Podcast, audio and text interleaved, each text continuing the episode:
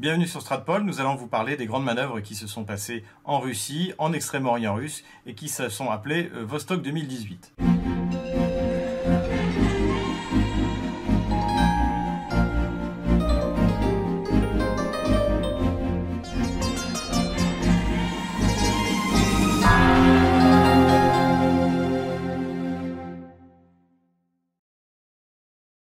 La Russie a fait une euh, extraordinaire démonstration de force devant euh, d'ailleurs de nombreux attachés militaires de l'OTAN qui étaient présents en organisant une manœuvre qui a réuni autour de 300 000 hommes avec des dizaines de milliers de véhicules, des milliers de chars, euh, de l'aviation et y compris une partie de sa flotte. Pour vous donner un ordre d'idée, la totalité de l'armée française représente à peu près 270 000 hommes, ce qui fait que les Russes ont mis en une manœuvre plus que toute notre armée entière. Cette capacité donc de manœuvrer de manière classique euh, s'ajoute à celle donc que la Russie a démontrée, c'est-à-dire de pouvoir intervenir loin de ses frontières, donc avec cette capacité de projection et également avec cette capacité de le faire avec des armes modernes, voire euh, qui, dans certains domaines, ont largement dépassé euh, leurs équivalents occidentaux.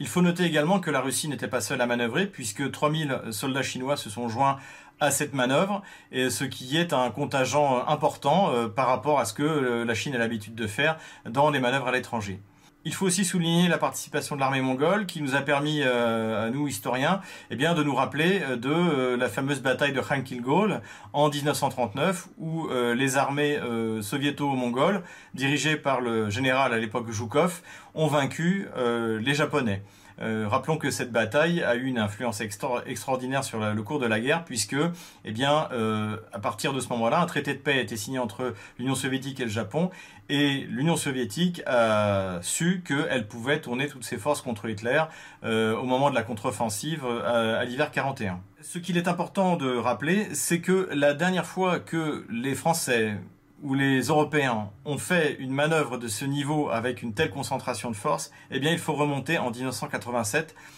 pendant la guerre froide, donc où euh, il y avait euh, ce qu'on appelait à Ingolstadt en Allemagne, euh, les manœuvres Moineau-Hardy ou Keckerspatz en allemand, qui réunissaient eh bien jusqu'à 55 000 Allemands et 20 000 Français. Ce qui veut dire qu'à l'époque où l'Allemagne et la France euh, se préparaient à une guerre euh, classique avec un déploiement euh, air, terre, mer, eh bien, nos deux armées pouvaient organiser des manœuvres de plusieurs dizaines de milliers d'hommes. Ce qu'elles seraient aujourd'hui incapables de faire, en tout cas extrêmement difficilement, alors que la Russie a réussi avec beaucoup d'efficacité à mettre en place donc ces manœuvres de grande envergure Vostok 2018. Il est évident que c'est un signal très fort qui est envoyé aux Occidentaux, même si l'OTAN, en nombre de soldats, en nombre de matériel, est bien plus importante que,